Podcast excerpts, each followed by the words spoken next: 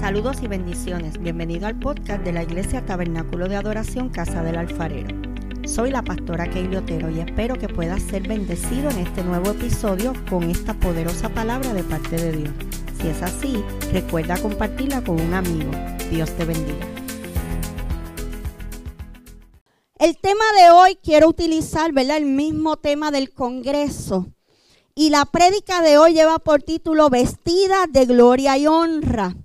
A los hombres, ¿verdad? Me disculpan, a lo mejor se me haga difícil hablar en femenino y masculino, pero usted mire, la palabra de Dios es la palabra. Y algo de la palabra le va a ministrar a usted. Usted tome la palabra, ¿verdad? Aprenda y recíbala como para usted también, pero sepa que me voy a dirigir mayormente a las mujeres. A manera de introducción, tengo que decirles, ¿verdad? Que antes de nosotros vestirnos para un evento especial y significativo, no es como que me voy a vestir porque voy para supermercado. No, no, cuando yo tengo un evento, una boda, una graduación, antes de eso nosotras tenemos un proceso de preparación y belleza, ¿verdad que sí, chicas? Preparamos nuestra piel, nos arreglamos el cabello y nos maquillamos. Usualmente lo único que, lo último que hacemos es vestirnos y ponernos los accesorios y las prendas.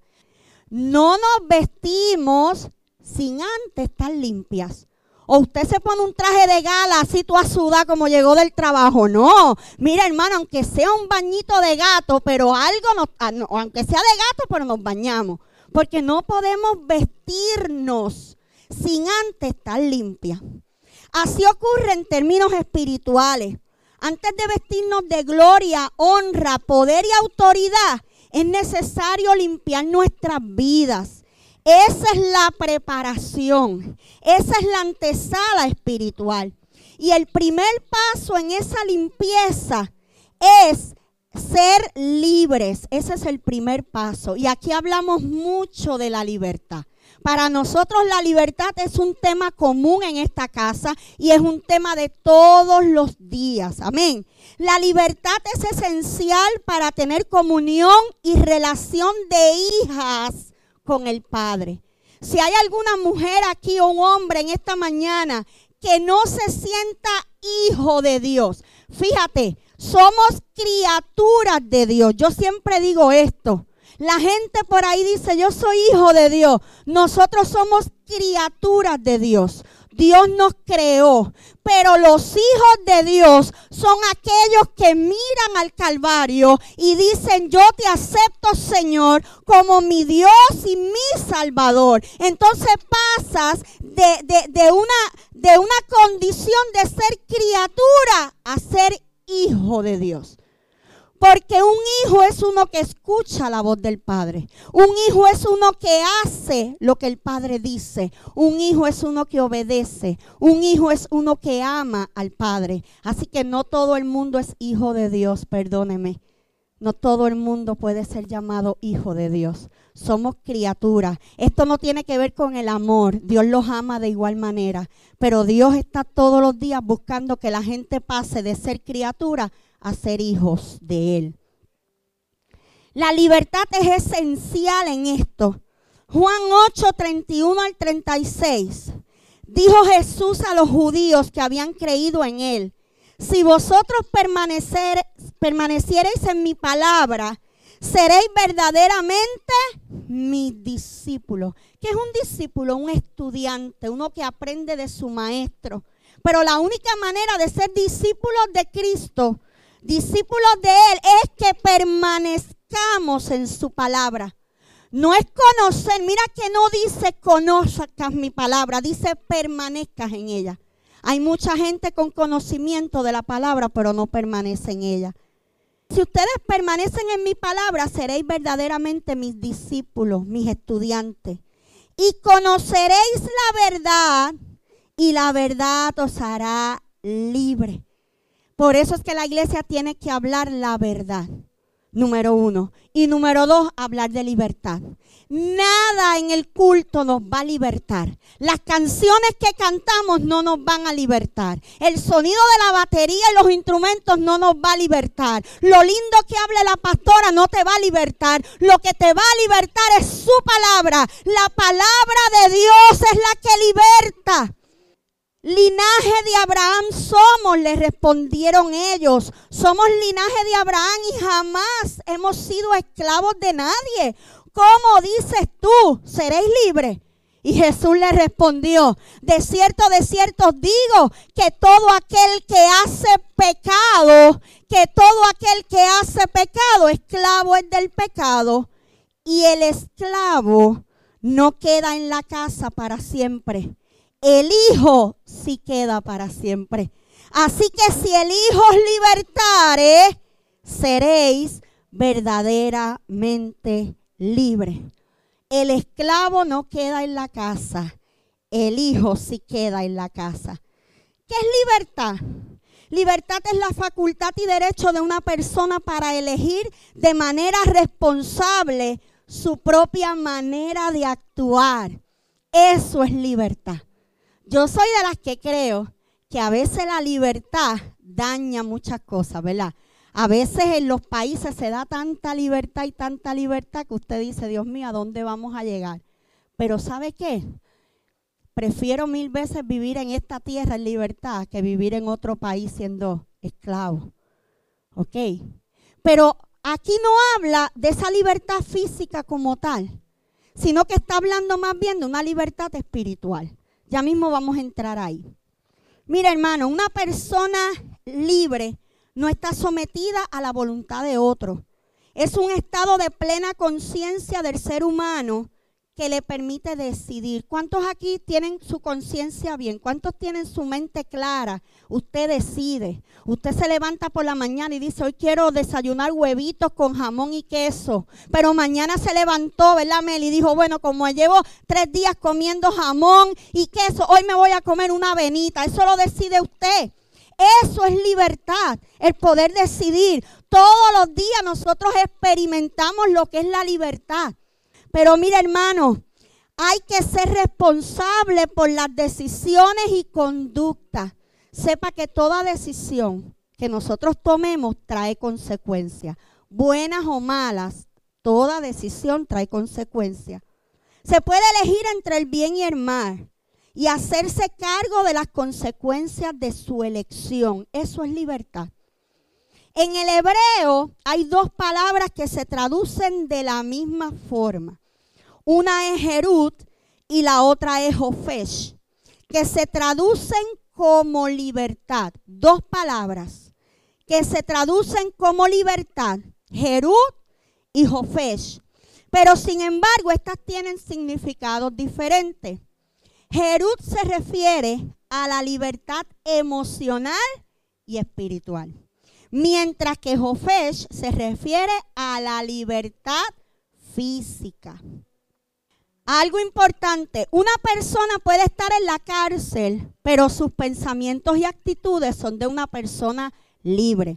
En el caso de Pablo y Silas, no tenían libertad física estaban atados de pies y manos, estaban atados al cepo, estaban allí siendo oprimidos, siendo castigados. Pero ¿sabe qué? Ellos tenían libertad en Cristo. En medio de aquellas cadenas, en medio de aquel cepo, en medio de aquellos barrotes, en medio de aquella peste y podredumbre, ellos alzaban su, no alzaban las manos porque estaban amarrados. Ellos alzaban su voz y cantaban.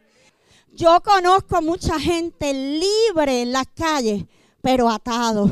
Y en, y en las cárceles de nuestro país y del mundo hay mucha gente encarcelada, pero que tiene libertad en Cristo. En el proceso de nuestra libertad, el Espíritu Santo nos transforma, nos cambia y nos hace nuevos. Y usted dirá, ay bendito, la pastora dañó este evento porque yo vine a decirme, yo, yo vine a escuchar que me dijeran que yo era una mujer empoderada, que yo le piso la cabeza al diablo, que yo soy fabulosa, espectacular, que yo me visto de honra, de poder, que yo brillo. Pero ¿sabes qué? Hay áreas en nuestra vida que opacan el brillo de Dios. Y esas áreas son el pecado. Por eso es que la primera libertad tiene que ser espiritual y emocional. Esa es la libertad más importante. En este proceso el Espíritu Santo nos transforma, nos cambia y nos hace nuevo. Segunda de Corintios 5:17 dice, de modo que si alguno está en Cristo, nueva criatura es, las cosas viejas pasaron y aquí todas son hechas nuevas. ¿Qué cosas pueden limitar y atrasar el proceso de nuestra libertad? Número uno, el miedo. Esto de la pandemia nos ha trastocado. Y en nuestra iglesia nosotros damos una escuela de transformación que se llama Giro 180. Y debido a la pandemia nosotros dábamos esta escuela mínimo dos veces al año, mínimo. Pero por la pandemia el año pasado no se pudo dar y ya está corriendo este año y, y todavía honestamente no lo tenemos en agenda. ¿Por qué? Porque es una escuela donde uno tiene que ministrar, tiene que tocar y obviamente hay que mantener un distanciamiento. Pero ¿sabe qué? Como pastores hemos visto los resultados de no haber dado giro todo un año. Estamos ahora viendo los estragos, esa es la palabra. Estamos viendo ahora en el 2021 los estragos de haber tenido un 2020 sin hablarle a la gente de libertad, sin ministrar a la gente liberación. Y liberación no es que yo estoy endemoniado, no, ese es el gran error de los cristianos. Todos necesitamos libertad todos los días. Todos los días yo que soy la pastora de esta casa necesito libertad.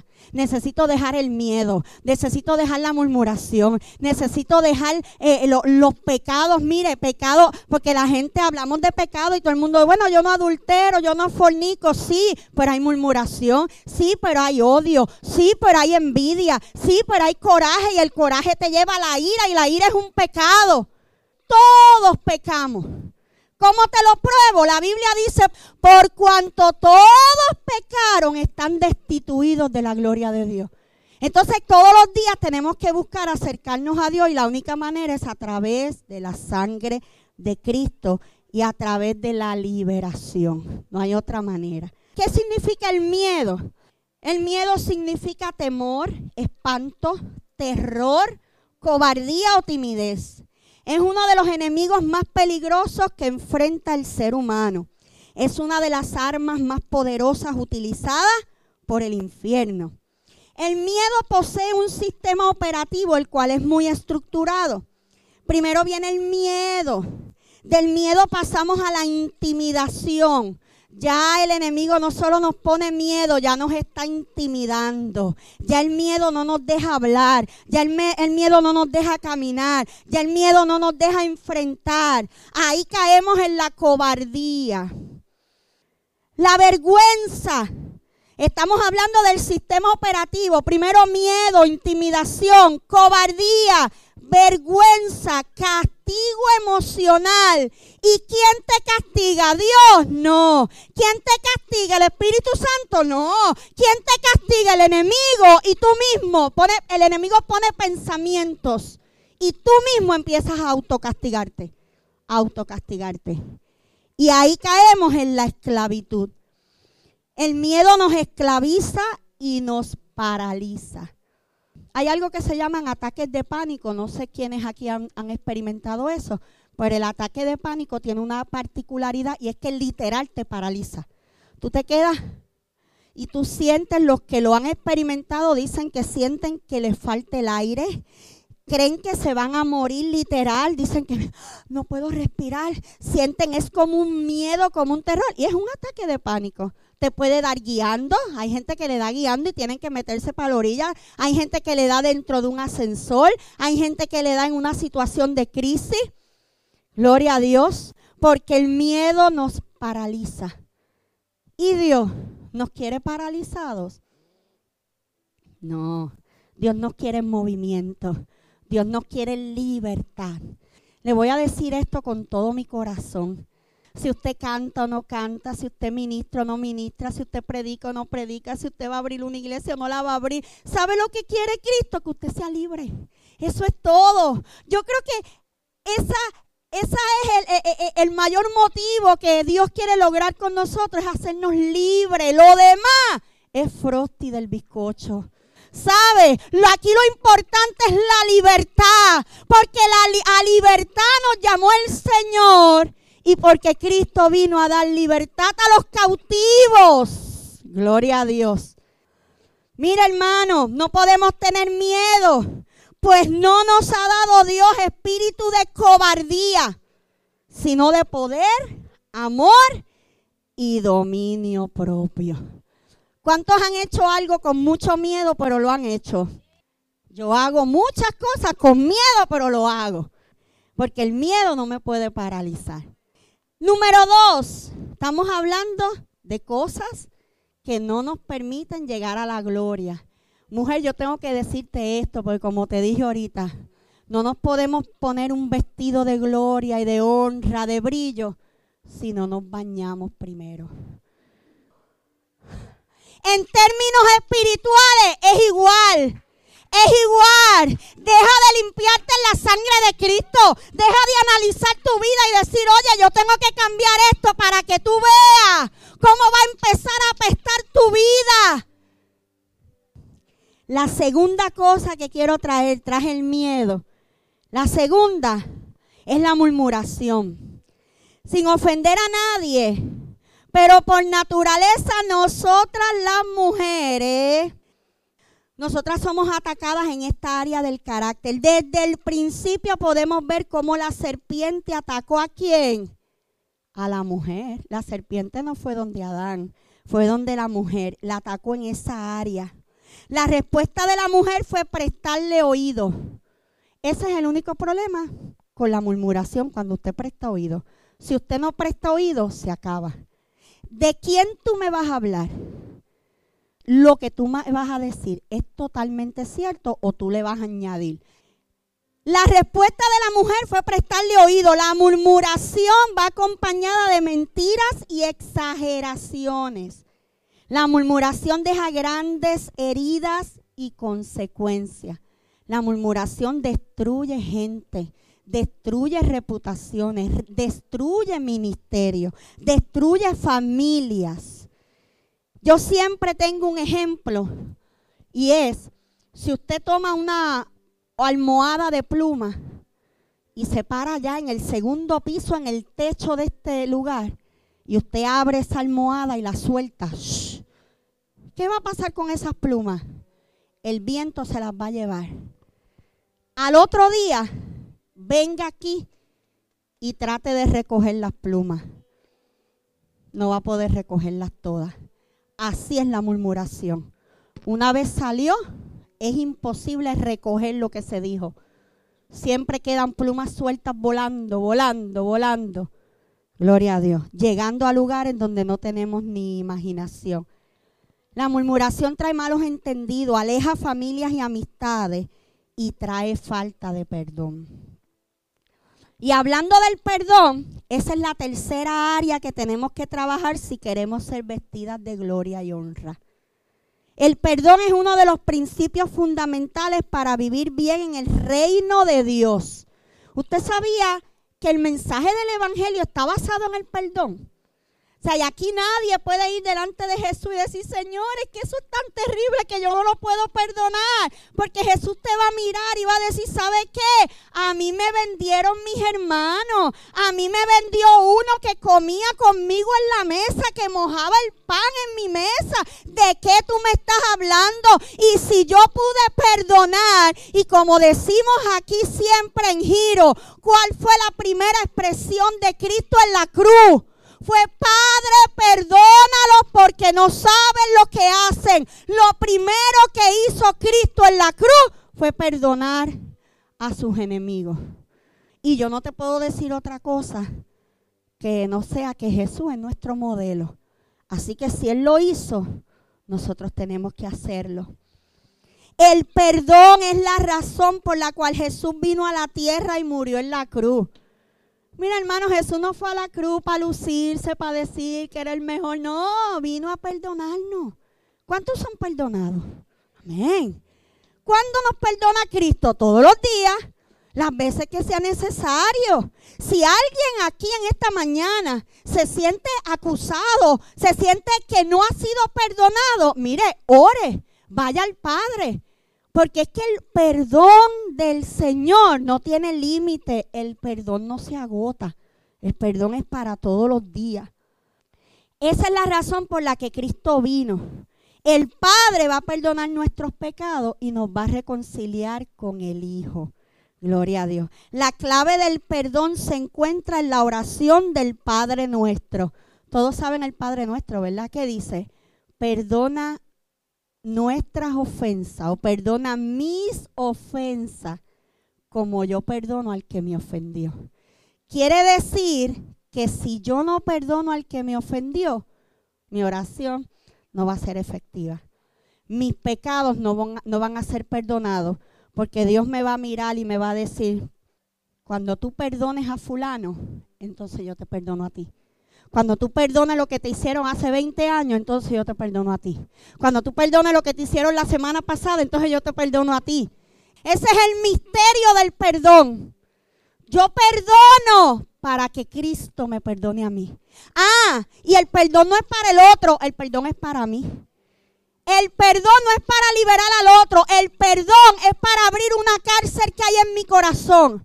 Porque el día que Gladys me ofendió y yo me enojé con Gladys, yo agarré a Gladys y la metí en mi corazón y cerré la reja y le puse un candado. Y ando por ahí cada vez que la veo en la iglesia digo, ay, qué linda, pero lo que me hizo. Así andamos muchos cristianos. En el año 1978 me hicieron, en el 2012 me hicieron, en el 2016 me hicieron, la semana pasada me hicieron. Y Gladys, mire, ahí encerrada en esa cárcel. El día que yo voy donde ella y le digo, ah, porque no haga la oración ante Dios, vaya donde ella. Gladys, perdóname. Gladys, mira, yo ni me acuerdo ni por qué, pero yo tengo un coraje contigo, algo me pasa contigo, perdóname. Ese día, uh, la cárcel se abrió. Gladys salió. ¿Y quién es libre? Gladys. Yo. El perdón no es, la libertad no es para ella, es para mí. Ya la saqué. Perdónenme. En un congreso de mujeres te van a decir que eres empoderada, 20 cosas. Pero es necesario que la palabra nos corrija porque la mejor manera de ser vestidas de gloria y honra, hombres y mujeres, es que seamos libres. Es que hay áreas en nuestra vida que tienen que ser libertadas. Vuelvo y digo, yo no me pongo un traje bonito si primero no me baño, si primero no me perfumo, si primero no me afeito. No me puedo vestir linda si estoy sucia. No puedo recibir la gloria del Padre. No puedo recibir su espíritu. No puedo cumplir mi propósito en mi vida, su propósito en mi vida, si primero no me limpio del miedo, de la falta de perdón. Gloria a Dios. La falta de perdón trae enfermedades y maldición a tu vida. Y la última, la número cuatro, la inmoralidad sexual. Un tema que en muchas iglesias no se habla, pero hay que hablarlo porque nosotros somos seres sexuales. Así que hay que hablar estos temas en la iglesia. El sexo está diseñado para el disfrute del hombre y la mujer en una relación que envuelva un pacto y dentro del marco matrimonial. Cuando usted va a una boda, yo no sé si usted se ha percatado que los ministros lo que hacemos con esa pareja es una relación de pacto. Toda relación fuera del pacto. Esto es fuerte, pero yo lo tengo que decir porque es mi responsabilidad. Yo como pastora velo, velo por la salvación de ustedes. Toda relación fuera de pacto no es bendecida. Pastora, pero nosotros llevamos 40 años viviendo, tenemos 5 hijos, tenemos 20 nietos, tenemos 3 bisnietos. Si está fuera del pacto, estás en maldición. Esa relación no tiene bendición. No te lo puedo decir de otra manera. Esa es mi responsabilidad como pastora. Hoy en día muchos pastores, mira hermano, ah, se han puesto blandengues aquí atrás. Desde que están los celulares que la gente graba y los sube a las redes y entonces los pastores nos vemos amenazados por lo que dijimos, los pastores se han puesto blandengue. Pero aquí no hay una pastora blandengue. Aquí yo tengo que decirte que el pacto es el matrimonio. Que si tú quieres bendición, tienes que casarte. El sexo está diseñado para una relación de pacto. El sexo, según el mundo secular, es la unión entre dos personas. Por eso es que hoy en día vemos la gente, hoy estoy con este, mañana con el otro, pasado con el otro, porque para ellos es simplemente una, una unión corporal. Pero esto mal utilizado se convierte en un, arma, en un arma de Satanás hacia nosotros. Este tema es importante ya que hoy en día el enemigo se ha encargado de tergiversar lo que es la sana sexualidad. Hoy en día hay de todo. Hoy en día lo que usted menos le ha pasado por la mente, ya el enemigo se lo inventó en cuanto a la sexualidad. Mire, yo soy de las que creo que nosotros la iglesia no podemos estar encerrados en una burbuja. Porque mientras nosotros vivimos en nuestra magnífica burbuja de santidad, y de cantando me rescatará, el mundo se pierde. Los pastores no podemos vivir en esta caja de cristal, como los monitos esos, yo no veo, yo no oigo, yo no hablo. Hay que ver. ¿Sabe lo que yo vi hoy en día en un programa de televisión de este país? Que ya en Puerto Rico hay una, hay una gente viviendo en bigamia, creo que es que se llama un hombre con dos mujeres. Mira, hermano, y los entrevistaron en el programa. Ay, ¿y cómo se conocieron? ¿Y quién llegó primero? Pues yo la conocí a ella, ella la conoció a ella, la invitó para acá, yo la acepté. El hombre se acuesta con las dos, ellas se acuestan entre ellas. ¿Así? Hermano, en Puerto Rico, aquí, aquí, en la isla del Cordero, aquí donde vivimos nosotros. Y el conductor le dice, ¿y si alguna de ellas un día quiere traer otro hombre? Dijo, bueno, yo no sé si lo hizo por frontear ante las cámaras. Dijo, bueno, yo no me acostaría con él, pero sí, se lo permito que ella. Y yo decía, el diablo. Mira, hermano, el diablo es diablo porque es asqueroso. Eso no es en Filipinas. Eso no es en el carnaval de Brasil. No, no, no, no. En el río. Eso no es en Río, Río. No, no, no. Eso es aquí en Borinquen Bella. Eso es aquí en la isla del Cordero, ¿sabe? Y, y si entrevistaron esa, solo Dios sabe cuántas más hay por ahí. Entonces la iglesia, la iglesia cantándole a estos jóvenes, renuévame, Señor Jesús, pero no le hablan de esto. No le hablan para que el día que uno se acerque y le diga, mira, yo tengo una relación abierta, porque así es que le llaman. Oye, yo tengo una relación abierta, ¿quieres participar con nosotros? Y ahí cogen al muchachito y la muchachita criada en el Evangelio, ministrando en el altar, mira, los embabucan, los envuelven y terminan embarrados en pecado. Porque la iglesia anda cantando, renuévame Señor Jesús, pero no enseño la verdad de la palabra. Los pecados sexuales son una alma terrible que usa Satanás para destruir la gente. Era necesario traer esto, porque nos estamos preparando para hacer qué? Vestidas de gloria y de honra. ¿Qué es la gloria? Pues mire, para el cristianismo la gloria denota la manifestación de la presencia de Dios. La gloria es Dios mismo. La gloria es Cristo, la gloria es el Espíritu Santo. Entonces una persona que tiene pecado, por eso es que es importante soltar el miedo, soltar la murmuración, las ataduras sexuales, la falta de perdón y todo lo demás, hermano. Todo lo demás, el que bebe, el que hace esto, todo eso, hay que soltarlo.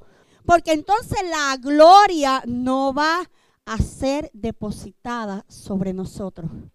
Porque Dios no va a depositar su gloria sobre gente que no esté totalmente lista, limpia. Mira hermano, la gloria es la presencia de Dios. ¿Qué es la honra? El significado bíblico de la palabra honra deriva del hebreo kabot, que indica gloria. Honrar a Dios implica alabar, adorar y estimarlo a través de la obediencia, el respeto, la admiración y la retribución.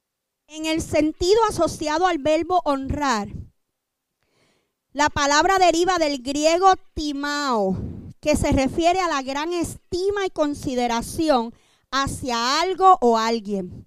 De esta manera, la honra de las personas se refiere al honor personal que abarca respeto, decoro, humanidad e integridad. Pero para nosotros recibir esa gloria y esa honra en nuestras vidas, primero tenemos que ser transformados. Una persona que no ha sido transformado, difícil que reciba la gloria y la honra de Dios. Tiene que haber una transformación, tiene que haber un cambio, porque es que Dios no puede depositar su gloria en una vasija sucia, en una vasija ocupada por el pecado. Es que no caben. Yo no puedo tener en este vaso dos líquidos a la misma vez. Yo tengo que vaciar esto. Si yo quiero ahora tomar jugo, yo tengo que vaciar el agua primero para llenarla de jugo. Si usted quiere la gloria de Dios en su vida, si usted quiere estar empoderada, si usted quiere estar santificada, usted tiene que vaciar su copa, usted tiene que vaciar su vasija de todo pecado del mundo y entonces dejar que Cristo deposite su espíritu en usted. Su gloria, su gracia, su favor. Aunque le digo una cosa, la gracia, el favor y la misericordia de Dios siempre están, aunque pequemos.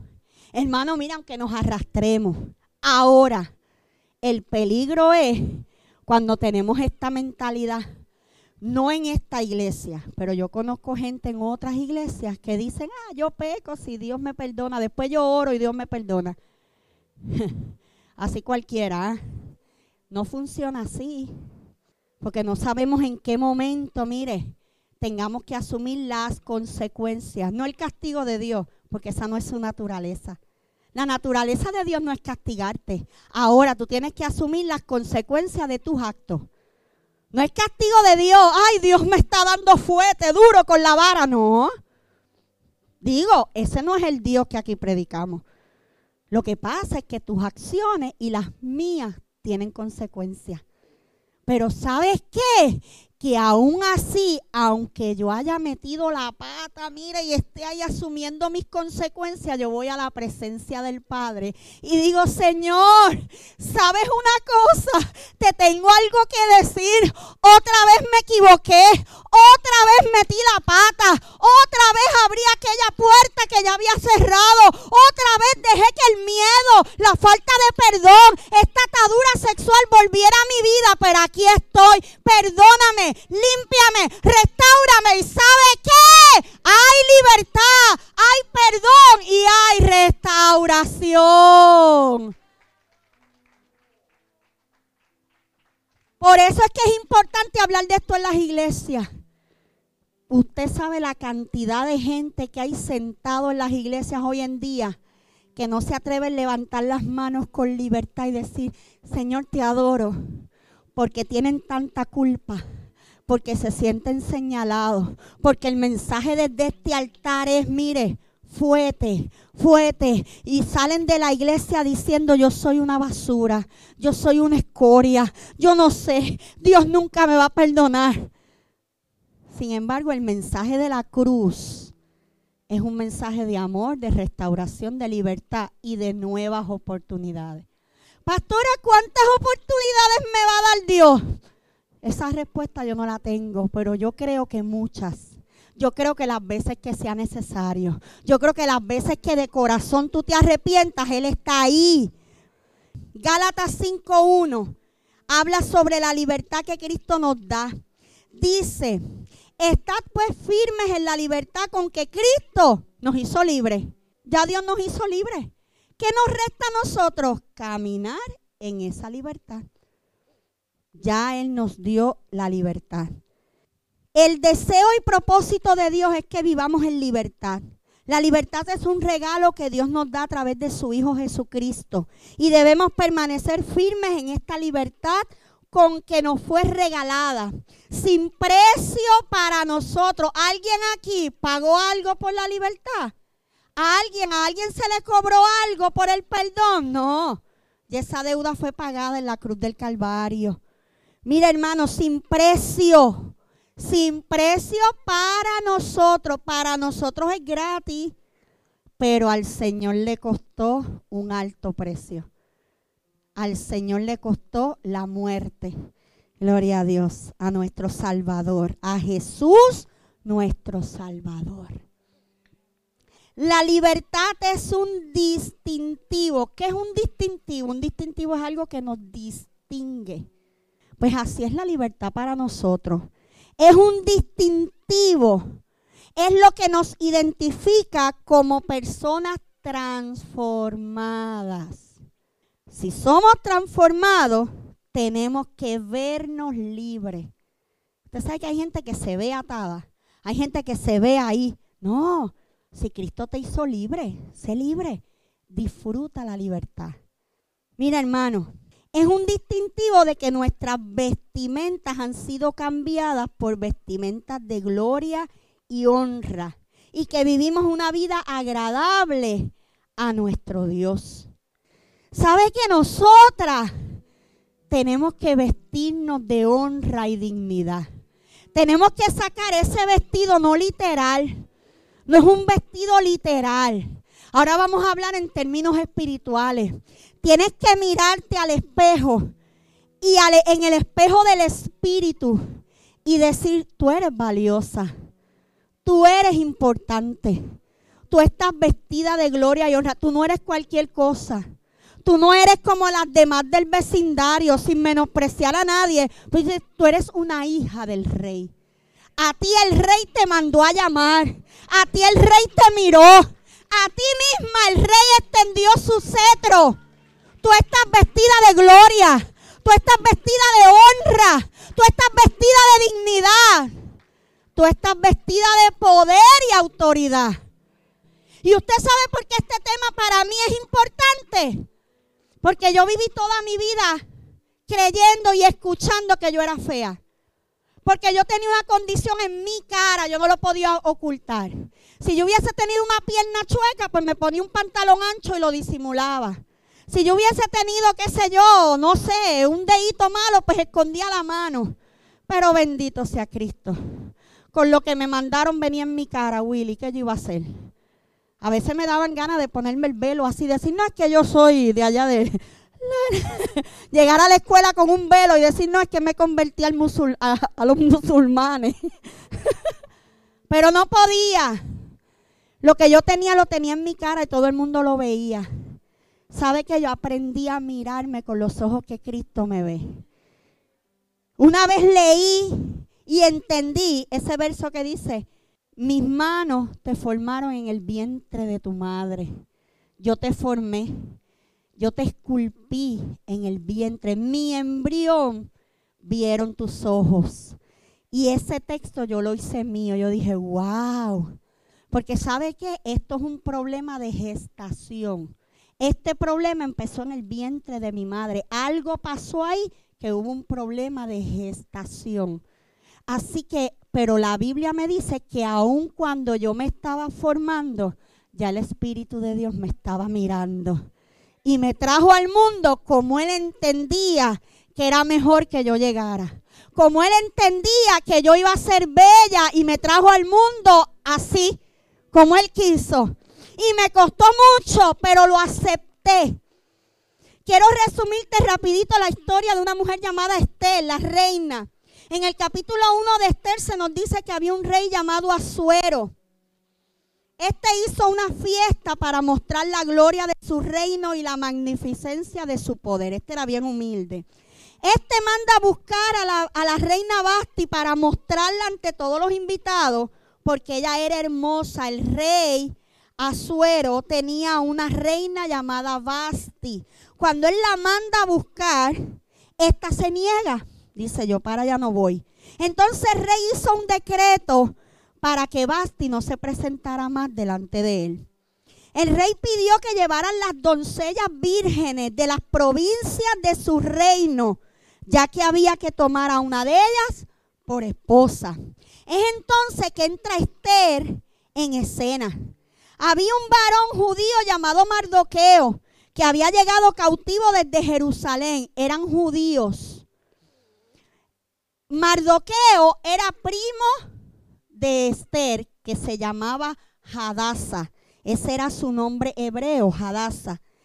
Porque era huérfana y él la había adoptado. El primo la adoptó y la crió. Las mujeres eran llevadas ante el rey y luego regresaban a la casa de las mujeres y no regresaban ante el rey. Ellas se presentaban y luego las mandaban para un lugar y solamente podían salir cuando el rey las mandara a llamar. Ellas no podían ir donde él cuando quisieran. O sea, el rey las mandaba a buscar. Como en esta mañana el rey te está buscando a ti mujer y a ti hombre. Luego de un tiempo de preparación, Estel fue proclamada reina. Amán, que es el malo de la película, hace un complot en contra de los judíos para que los maten. Entonces, ahí vamos al verso 13 del capítulo 4 del libro de Esther, Mardoqueo le dice a Esther lo siguiente, que ella no debía entregarse a la vana esperanza de que ella, por su conexión real, escaparía de la condena general de su raza. Amán tenía un, un complot para matar a todos los judíos, exterminarlos. Entonces, Mardoqueo, Esther estaba como que en la negativa yo creo que a Esther se le subió un poquito lo de reina y lo de diva. Y estaba como que... Y Mardoqueo le dice, en, parafraseándolo, ¿qué tú te crees? ¿Que tú no vas a caer en esto? Despierta, mamita, tú eres judía igual que nosotros. Cuando la destrucción venga, hasta tú vas a caer. ¿Qué tú vas a hacer? Sí, y ahí viene una frase que me encanta. ¿Qué tú vas a hacer, Esther? Sí, porque para esta hora has llegado al palacio. Para esta hora Dios te posicionó en la casa del rey. ¿Y qué tú vas a hacer? Oye, utiliza tu influencia. Oye, utiliza tu belleza. Utiliza tu encanto. Porque por algo Él te escogió. Dice la historia que el rey Azuero amó a Esther. Fíjate que él tenía muchas. Estamos hablando de otras culturas. Él tenía mucho y podía llamar a cualquiera y acostarse con ella, tener intimidad. Pero no necesariamente había amor. Pero qué curioso que la Biblia registra que el rey Azuero amó a Esther. Esther era especial. Así que mire, mujeres, abre los ojos porque Dios nos posiciona en lugares especiales. Esther estaba posicionada en el lugar correcto, en el momento histórico correcto. Las palabras de Mardoqueo tocaron el corazón de Esther. Y ella le pide, le dice a él, ok, pues vamos a hacer algo. Reúne a todos los judíos que están aquí y hagan ayuno y oración tres días. Que mis doncellas y yo vamos a orar y vamos a ayunar. Esther, vestida de silicio, vestida de ayuno, vestida de oración. Mira esa vestimenta, mujer. A lo mejor no es la vestimenta más linda, no tiene brillo, pero es la vestimenta que te abre el acceso al Padre. Es la vestimenta que te abre las puertas del cielo. Es la vestimenta que abre las puertas, rompe los cerrojos esa es la vestimenta de la oración, es la vestimenta de la intercesión, es la vestimenta del ayuno. Yo le doy gracias a Dios porque esta es una casa de mujeres guerreras, mujeres valientes, mujeres, mire, que han peleado ahí la buena batalla. Y habiendo establecido ayuno por tres días, ella manifestó su decisión firme de hacer la súplica y presentarse ante el rey. Esther dijo, bueno, ya lloré, ya yo ayuné. Esther dijo, ella dijo, ahora yo me voy a presentar ante el rey. Pero sabe que ella no podía ir vestida así. Esto era una deshonra para el rey. Ella tenía que arreglarse. Ella tenía que verse hermosa, como una reina. Ella tenía que verse como una reina. Y ella dijo, si perezco, que perezca. Si me muero en el intento, que me muera. Pero ¿sabes qué, mujer? No te vas a morir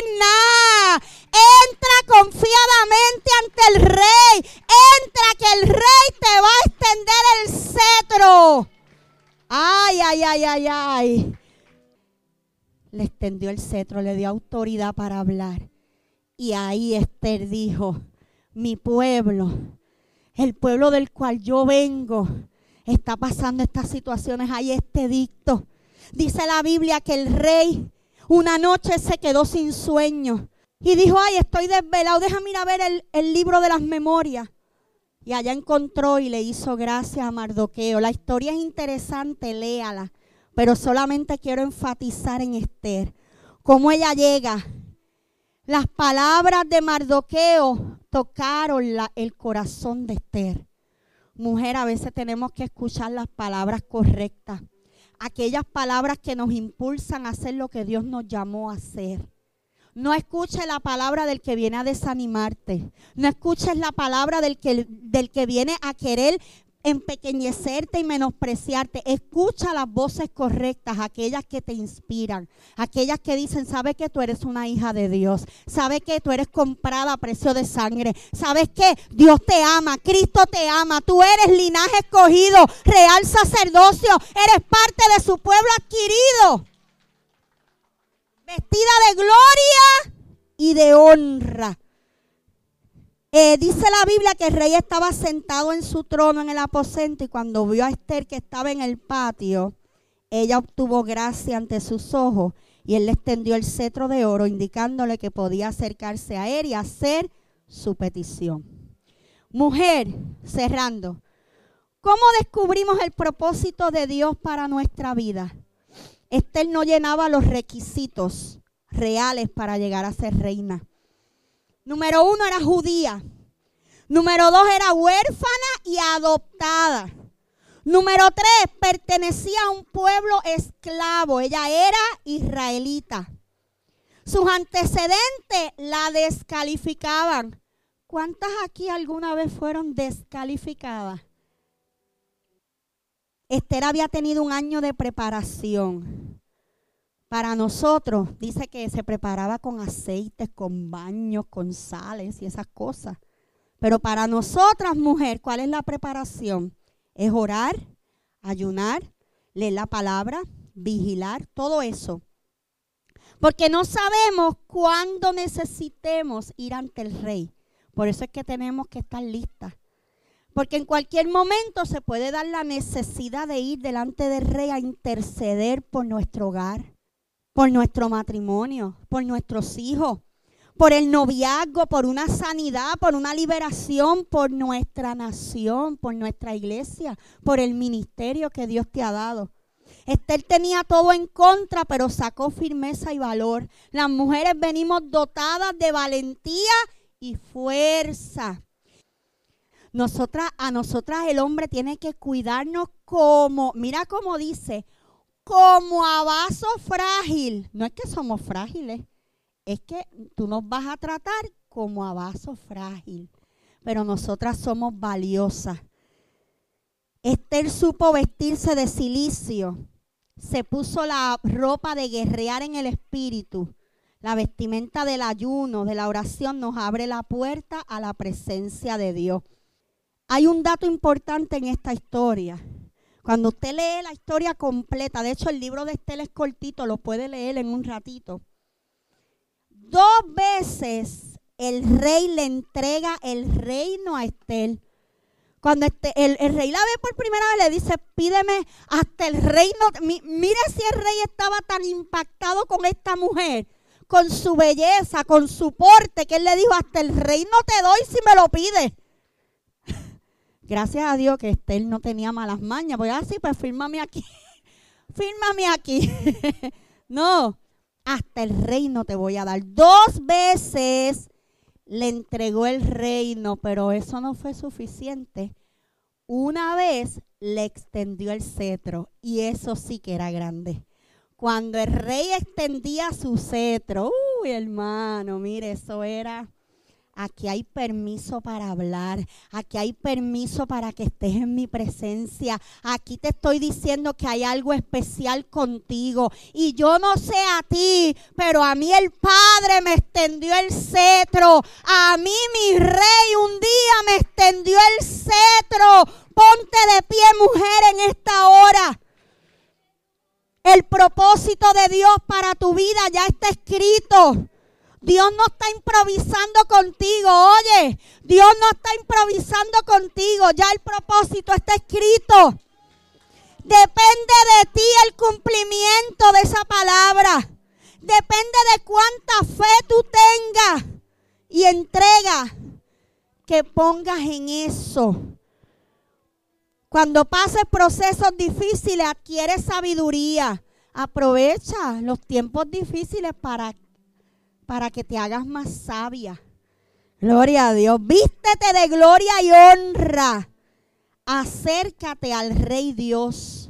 Ora, intercede, adora y ten la certeza que Dios te extenderá el cetro a su favor. Bendiciones. Si este episodio ha sido de bendición para ti, compártelo para que otros puedan ser edificados. Te invito a que nos busquen en Facebook como Tabernáculo de Adoración Casa del Alfarero y te suscribas a nuestros podcasts en las diferentes plataformas. Y así no te perderás ninguno de nuestros episodios. Dios te bendiga.